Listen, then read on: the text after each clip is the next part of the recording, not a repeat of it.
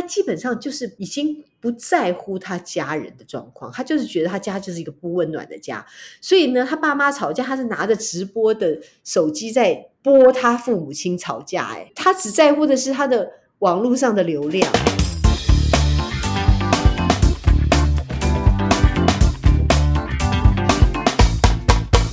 欢迎收听艺术家的 ESP，我是挂山一号，我是肉桂犬，我哥来啊，我哥来啊，我很久没有录音了。是的，而且我们今天又邀请了一位好朋友来到我们的节目上面，而且他是算是资深的前辈哦。就我当初踏进剧场看的戏，好像都是他制作的。今天终于看到他本人。我会踏入戏剧圈，对戏剧剧场开始有兴趣的启蒙的戏，好像就是他他们当哪一部哪一部做的？我是看那 个那个《天使不夜城》。哦，对对对对对，蔡琴演出的。对对对对，所以我们今天要介绍的这一位这个大咖重量级来宾呢，他除了是资深的制作人，也是非常有名、享誉盛名的策展人，然后也是我相信是很多人在剧场的启蒙关系体验的开发者。我们先赶快来欢迎他出来好了。我一定要赶快说，我出道很早，我十岁就出道了。哇！那我们等一下来好好聊一聊这个十岁是出头是怎么一回事。我们现在邀请我们今天的大来宾，我们的琪姐陈琦。大家好，八卦山一号，还有肉桂犬，你们好，还有各位听众朋友，大家好。哇，我们今天真的非常开心，就是可以邀请到琪姐。嗯、身为卦山一号呢，我自己也是剧场的创作者。那我觉得这一次能够有机会请到他来我们节目里面呢，主要是因为他们最近有个新的作品。我们真的不啰嗦，直接来给他开门见山，先来介绍这个作品。即将要上档的，就是《爱隔离》。对对对，就是我背后的这个《爱隔离》这张海报。《爱隔离》这一出戏在讲什么呀？其实这个名字还蛮明显的，只是大家不能理解，这个戏是有关隔离时候发生的事情。但是呢，你会爱那个时候发生的事情，它一定就有一个很特别的一个状态。我觉得这个名字已经把我们做这个戏的一些期待和我们希望这个戏呃未来的一个影响。都有写在里面，大家可以思考一下，如果你要爱那个隔离的那个期间发生的事，可能是因为什么？其实我们的频道会创立，也跟这个隔离期间蛮有关系。在疫情的刚开始第一年的时候，我们就创立了这个频道。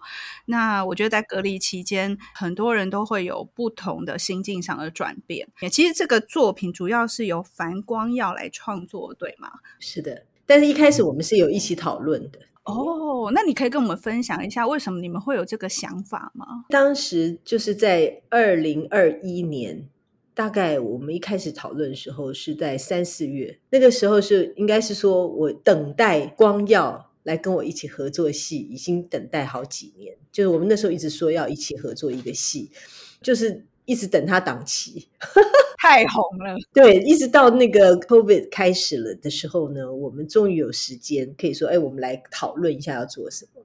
那当时有几个剧本的发想，可是最让我们觉得很想赶快开始做的，就是这个《爱隔离》这个戏。基本上，这个剧的剧情在这样对话讨论里面，就已经大概把它的结构都定出来了。而且几乎是在第一次的讨论就决定了这个戏的剧名，所以他这个戏其实是一个叫做已经呼之欲出的一个状态，而不是说哦特别去编什么去做什么戏。这个剧其实就是我们在三级警戒的时候，我们已经非常非常非常的有一种对生活还有对这种病毒的恐惧的状态中。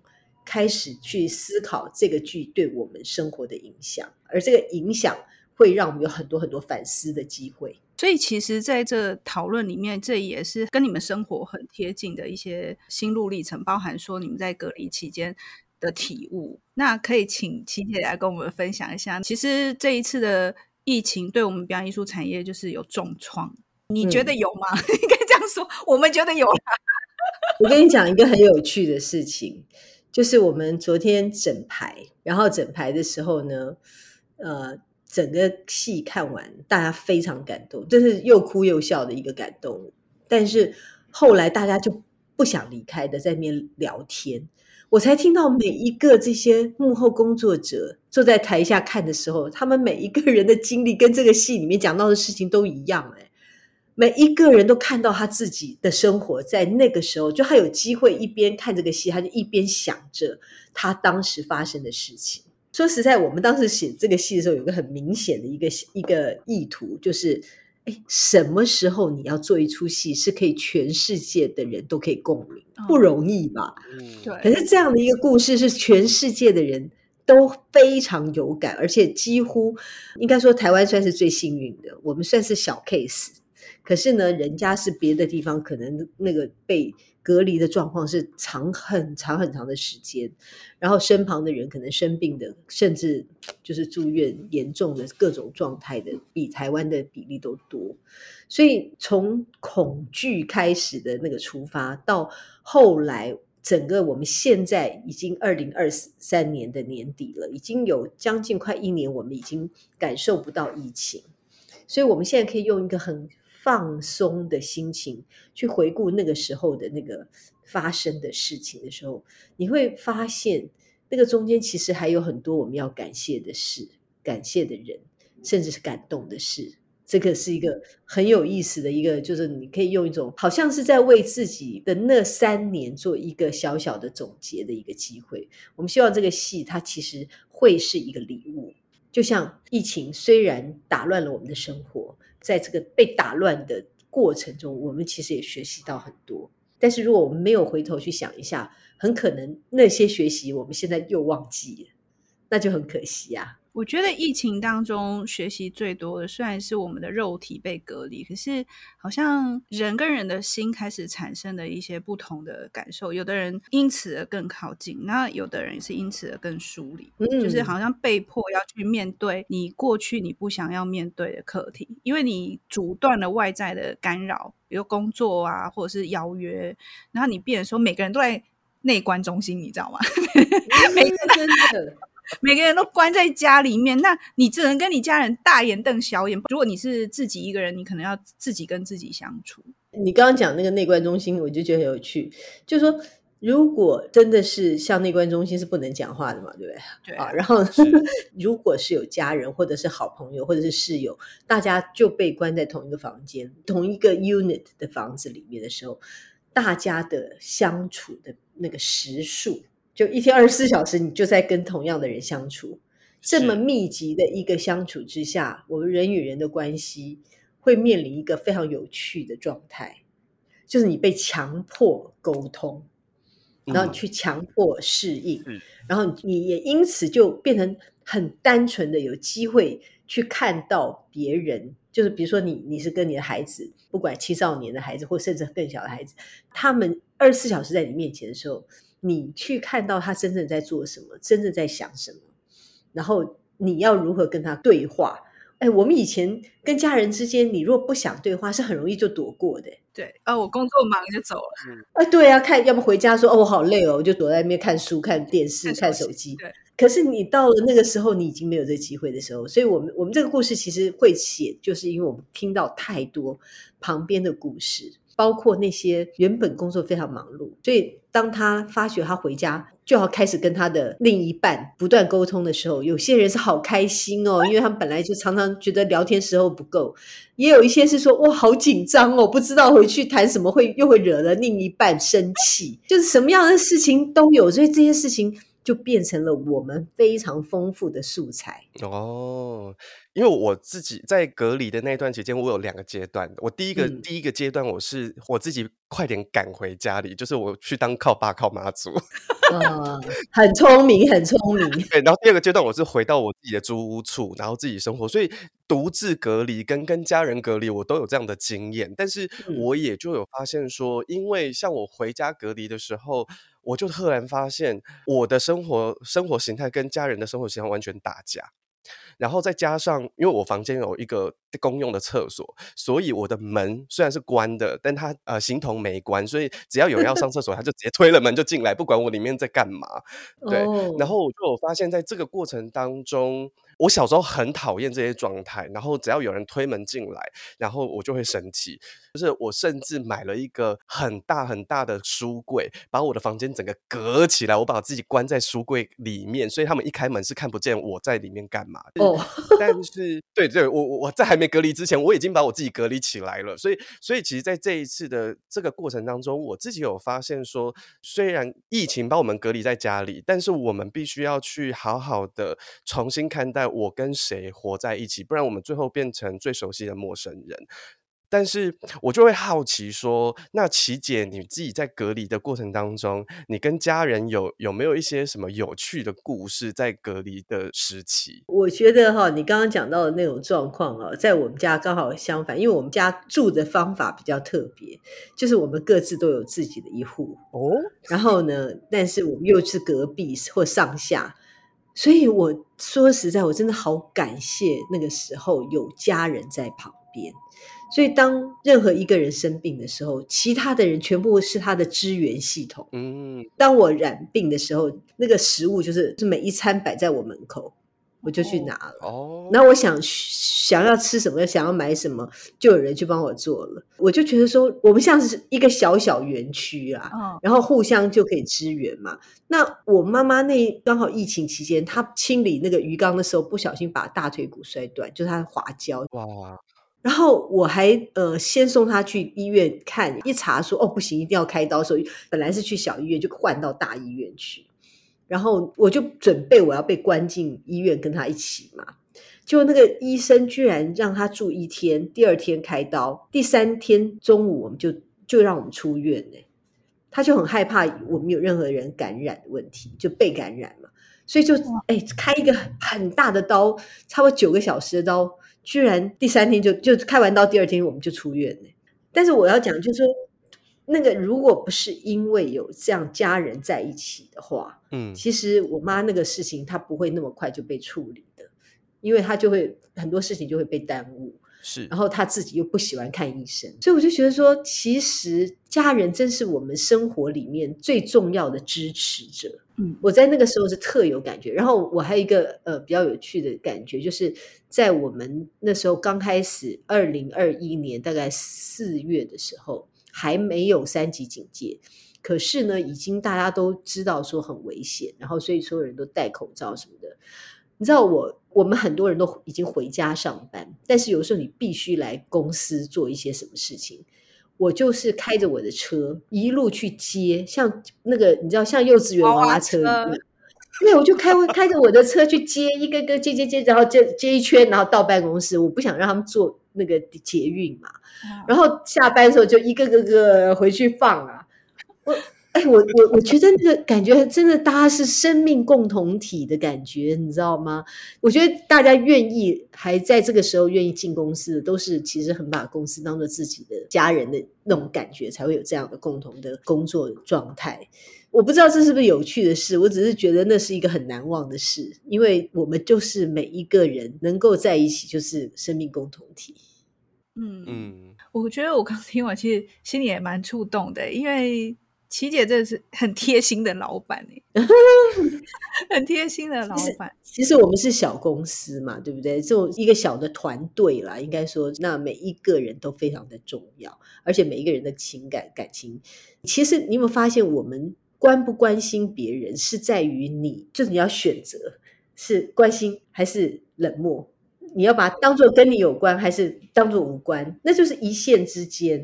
所以，当如果你愿意去关心他的时候，他就是跟你是连结的，就是那个关系是在我们自己的自由意志的选择。但是，我们常常在城市里面，或者是在公司的这种职场领域的时候，我们都把那个界限画的比较清楚，就说哦，这是上班的同事，还是这是我生活的家人？嗯，可是实际上。我们跟上班的同事的相处是远远密切大于家人的。好，那这个当然也是我们要检讨的，就是说我怎么会有的时候把家人的重要性放低了？因为我们给的时间很少，我们心里觉得家人很重要，但是时间给的很少。但是呢，我们时间给的很多的人，你又把它画在你的那个关系围墙之外，所以搞了半天，每个人都很孤单。对。这讲起来是很很可惜的事情。嗯、就是我我们这个剧《爱隔离》啊，应该说这一家人的心情故事全部都靠语言讲出来。但是你在看的时候，你会发现这些语言都是言不由衷的。比如他跟他爸爸妈妈讲话的那个小女孩。他基本上就是已经不在乎他家人的状况，他就是觉得他家就是一个不温暖的家，所以呢，他爸妈吵架，他是拿着直播的手机在播他父母亲吵架，哎，你可以相信吗？他只在乎的是他的网络上的流量，很荒谬，就我们这叫做荒谬喜剧的一出戏。我们刚刚前面讲的都好像很严肃的议题，对不对？但全部是以荒谬喜剧的方法在表现哦。嗯，但是你光是看那个一个播报者，他根本没有所谓家丑外扬的想法。任何只要是能够造成这个叫收视率、流量、流量造成流量的可能性，他都要播出来。那你就知道他的界限是很奇异的，是跟一般的人已经不一样。但是我相信年轻人现在很多是这种状况。对，他已经没有打算去。重建跟家人的关系的是有这样的状态的。好，那夫妻两个呢，基本上那个老公认为他自己赚钱养家是很辛苦、很了不起的，可是他其实把他的时间跟专注力都摆在赚钱、外面的工作关系上。那那个妻子呢？她其实也是年轻的时候，也一定是有工作能力的，又漂亮的。的张本鱼主演哈，这个这这个超级美女妈妈。结果她却在家里面从小把这个孩子养大，然后去住校了。然后她以为她可以松一口气，开始找找工作。结果她工作还没真正找到，她的公公公就是先生的爸爸就中风。他还要照顾哦，天哪，好生活化！这可是这是天都会发生的，对不对？就太生活了，这叫做日常。我们认为平常的日常，却是对我们的生命充满冲击力哦。然后这个妈妈她她就会觉得她的价值在哪里？她看不清楚了，所以她就对生命有非常多的不满足。可是其他的家人都不理解啊。每一个人都在面对他外面的生活，所以只有当疫情发生的时候，这些人重新回过头来，一起面对自己跟彼此。然后每一个讲出来的话，你从外人看，你知道他是充满了关心，或者是充满了需要被关心。嗯，可是他们都没有讲出来，他并没有讲出来说啊，我需要你的关心。他就直接切断说：“我知道我们不会有好的未来，你知道，就是我们常常都以为很多事情是不能改变，就认定了每个人的个性都不能改变的时候，我觉得这个戏会让我们重新看到说，如果你愿意倾听，对，其实你就会听懂。要倾听的不是那个表面的语言、表面的文字，而是那个你可以设身处地站在他的立场换位思考的。”那个人的心情，我觉得这也是戏剧的力量哎、欸，因为我刚刚真的脑海里面就闪过两个东西，一个是说，好像我们台湾人虽然很热情、很好客，可是我觉得我们是算是恐惧沟通的，因为只要讲到心坎里的事情的时候，大家就会闪过去、闪过去这样，然后我们就必须要借着别的事情、礼物啊、行为啊，或者是别的借物来表态这样子。另外一个是。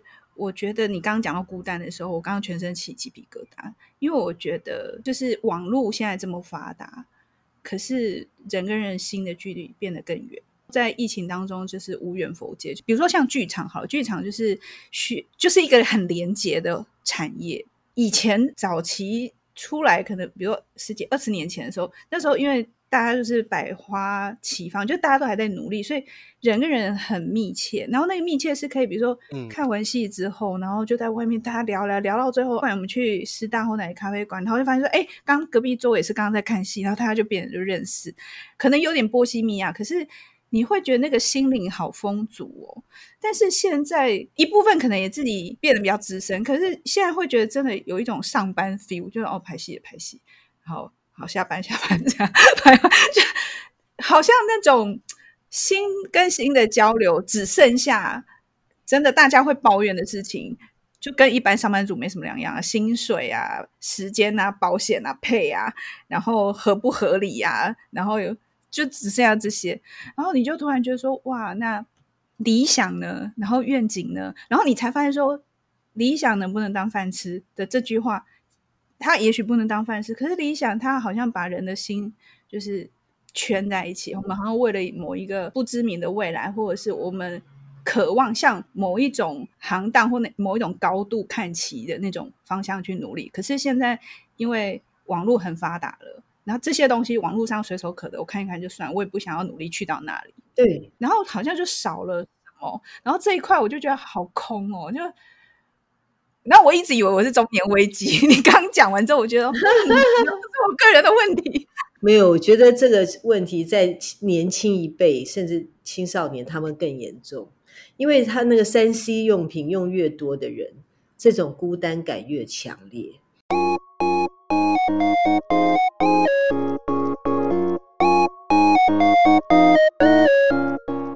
刚刚讲到一个很，我真的很期待发生的事情，就是为什么我们看完戏，我们的剧院四周都不太有适合继续可以聊天的咖啡厅？嗯嗯，对不对？因为其实。你知道我到那个西班牙巴塞隆那，我去参参加他们那个艺术节，哎，他们的戏晚上九点就最后一场是九点才开始，演到十一点，然后旁边的所有的 bar 全餐厅全部都还开着，都看到半夜两点。我跟你讲，看完戏还可以大家在那边喝喝吃吃，然后就在把刚才看戏的所有的感觉都拿出来互相交流。然后你说你你你知道，在那个一个戏之下的交流，就不会是你的薪水赚多少，就不会是有什么可抱怨的，就是那个很精神层次的喜乐的。或者是觉得感动的，或者是呃，它带动了你某些忧伤，这些事情就是你叫做心灵的沟通的，你就那个交流是、嗯、是真正的一个不同于我们就是右脑思呃左脑思维的那些事情，而是右脑思维的事情。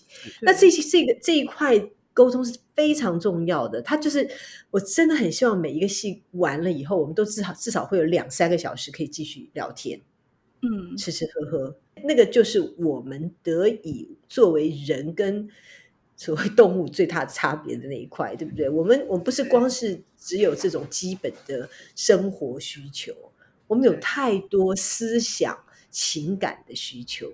那一个任何一个一个好的艺术品，它就是尤其表演艺术，就是要勾出这些东西来，然后我们就会有那种心灵的满足，然后我们就会觉得有在一起。共鸣的感觉，我就不会孤单呢、啊。我想这也是为什么演唱会现在越来越夯的原因。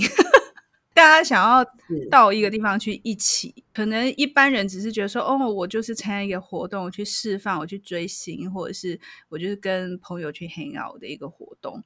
但疫情当中，我最常想一件事情是，因为我疫情当中很多甚至资深的舞者啊、演员，他们有的甚至转行。我就在想说，也在问自己说，这疫情不知道多久，要不要去开拓自己斜杠副业或什么的？然后就会跳出一个问题是，剧场这个形式已经好几千年，不管是东方西方，都这么多年，可是它一直都没有不见。那就表示说，人类一定有对它的一个期望，或是有一个需求，只是我们可能需要经过时代的改变。重新定义它存在的价值，所以我觉得疫情当中重新也反思了这个产业，然后也重新反思了这个工作。但我觉得慢慢慢慢有很多不同啦，有的现在大家可以接受各种形态样貌的工作方式，线上的、线下的、影像的、传统的、呃语言的、剧场的，就是各种百花齐放。我觉得这个是一个很好的。改变，可是也有很多人，他是在这个过程当中被打趴了。直接这样讲好了，就是嗯，可能他运气好了，结婚生小孩去了，然后可能运气比较比较不好，就真的彻底就转职了这样子。琪姐在这行业真的很久了，我觉得你根本就是台湾剧场界的那个兴衰史的见证人吧。对啊，而且而且我就是看他那个从那种你知道，我们的剧团都还没有法定。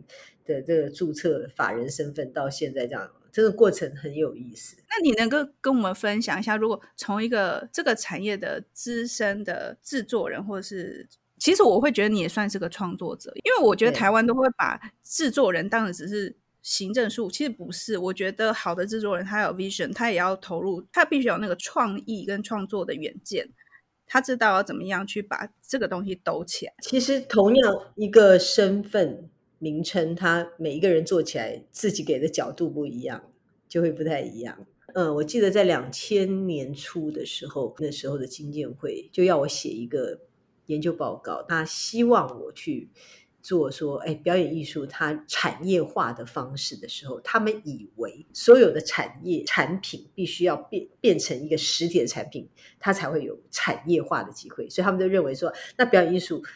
是不是都应该做成 DVD 呀、啊，什么什么的，才能称之为产业？嗯，然后我就跟他讲说，我完全不这么认为。所以我最后整个研究报告出来，真正的那些 DVD，其实对我来讲都叫做宣传品。他们当时都不接受我的说法，但是我还是按照我的意思把那个那个整个研究报告写出来。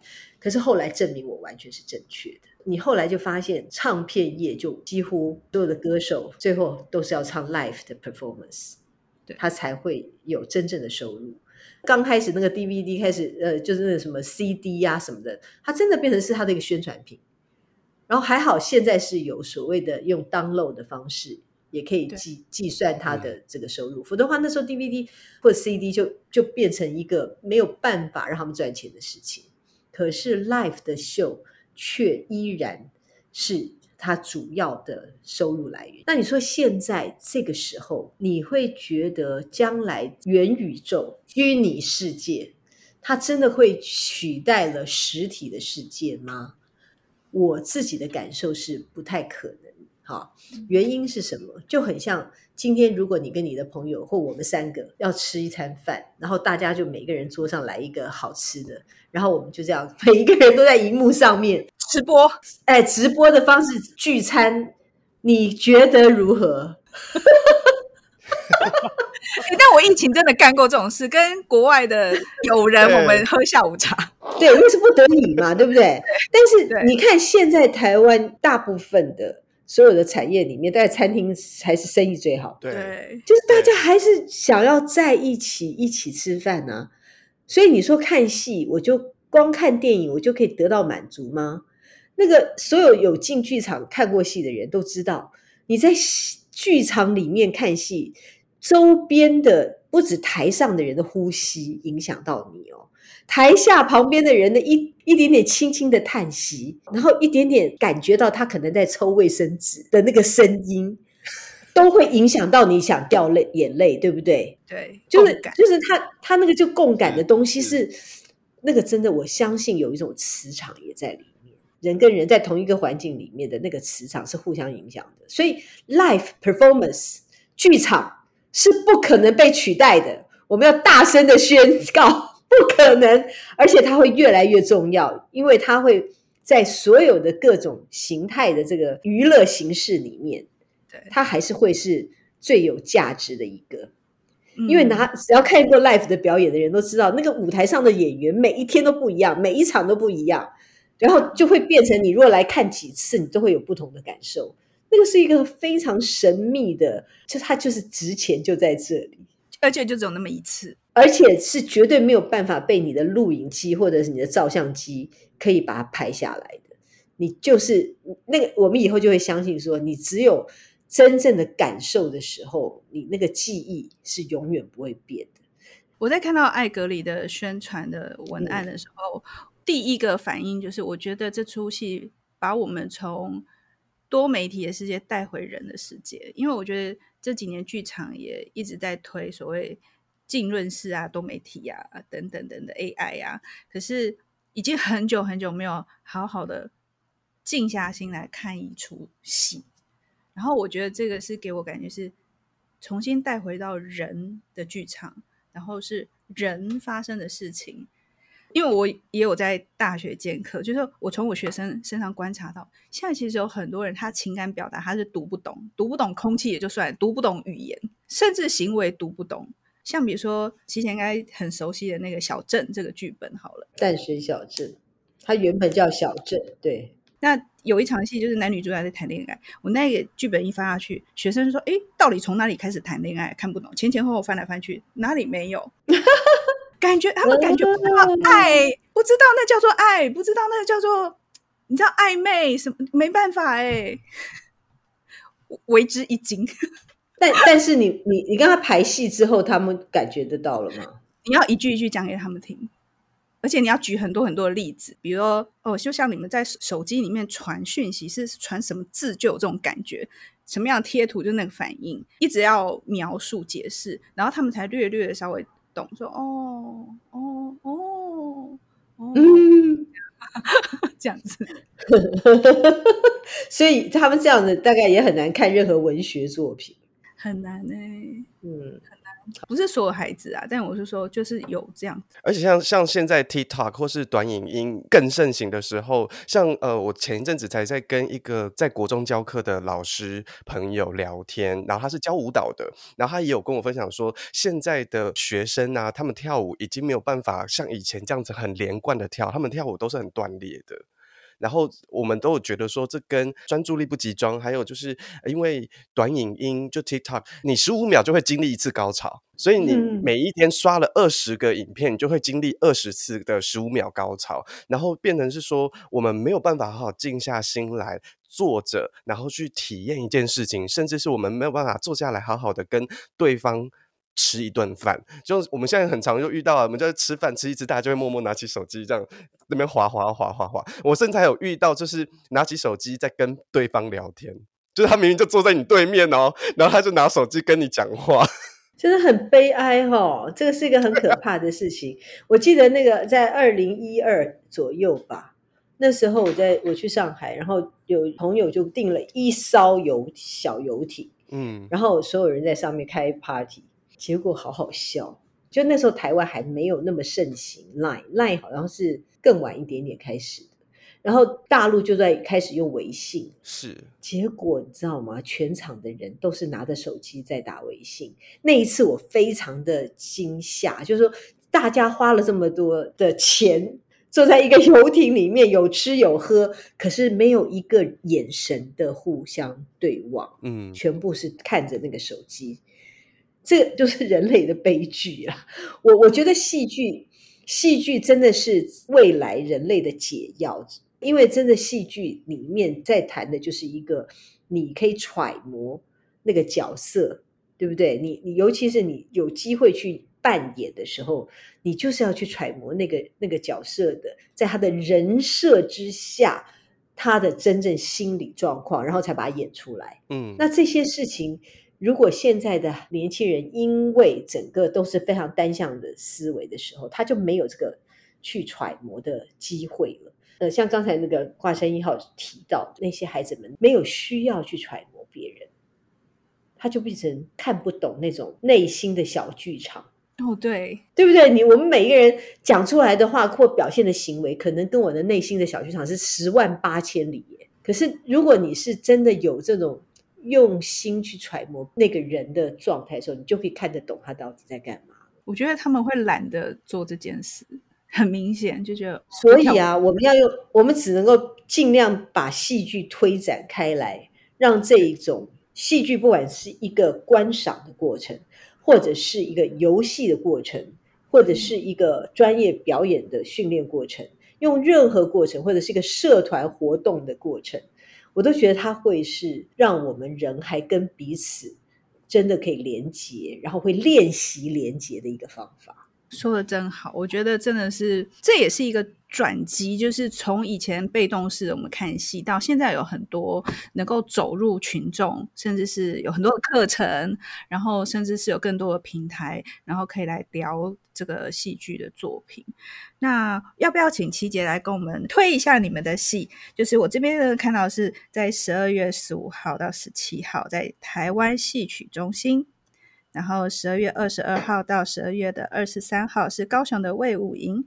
以及明年一月二十号在台中的国家歌剧院，我们这次的票是在 TixFun 的平台上面，大家也可以上那个我们 TAIA 点 TW 我们的官网，T A I A 就是台北艺术推广协会，好，T A I A 点 T W，或者是你就直接打那个爱隔离就可以点进去，就会看到，就是我们的官网里面有比较详细的一些介绍。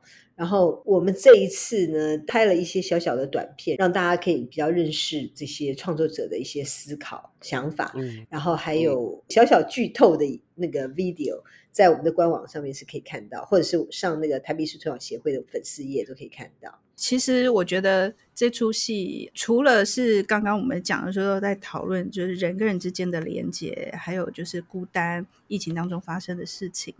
那对于这个创作团队来说，像我们认识的樊光耀，他是个演员，但是他这次也是担任编导。嗯、那女主角刚刚就是琪姐有说是张本鱼，这一次的这个演出阵容很威耶，因为还有京剧演员呢，我看到还有特别 刮胡。刮胡的京剧演员，为什么会出现一个京剧演员？这个戏绝对不是我们想象的那么文艺剧而已，它还蛮多功夫、功夫打斗，它是它是有动作片的成分哦，所以这是有静有动，动静皆宜的一部 喜剧，既荒谬又温馨用感人的动作片。一定要进剧场来看。我我觉得樊光耀这次找的这几位演员的组合，加上这个剧本的这个走向，会让你真正看到刚刚挂山一号提到的，就是真正很少让你可以安静的去看一个纯粹戏剧，它可以有的多大的那种魅力跟张力。好，然后刚好这几个演员，就是因为都公都是樊光耀已经合作多年的，都是他真的是精挑细选的。然后大家现在常常讲说虚实整合，对不对？嗯、现代戏剧就是有很多虚实整合的一些技术啊、设备啊。我们这戏没有要搞虚那一种虚实整合，但是在戏里的剧情还是有虚实整合。讲的好像要赶快下单这样。对对对，你就是要下单。其实很容易想象嘛，以前我们还都会读小说，对不对？对。嗯那个小说里面之所以好看，其实有一大部分是发生在我们头脑里的事情。